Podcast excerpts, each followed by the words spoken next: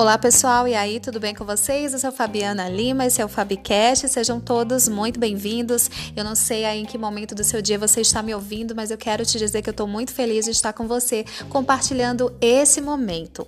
Hoje eu trago para você uma reflexão que eu acho de suma importância. Você certamente já ouviu aquela frase que diz assim: errar é humano.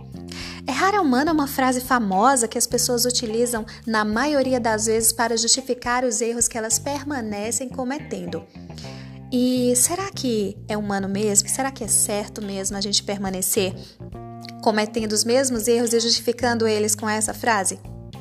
Bom, na verdade, na minha opinião, que hoje eu quero deixar aqui para vocês é o seguinte: nós usamos essa frase para justificar os erros que cometemos diariamente porque não temos a coragem de admitir que falhamos e muito menos a coragem de começar a aprender com aquela falha.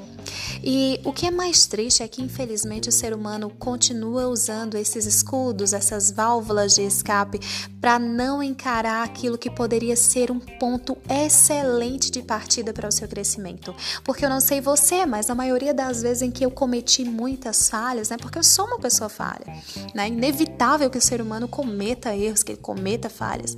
Mas a maioria das vezes que eu cometi essas falhas, né? Eu comecei a me perguntar: o que é que eu posso aprender com isso? No que é que isso aqui está contribuindo comigo?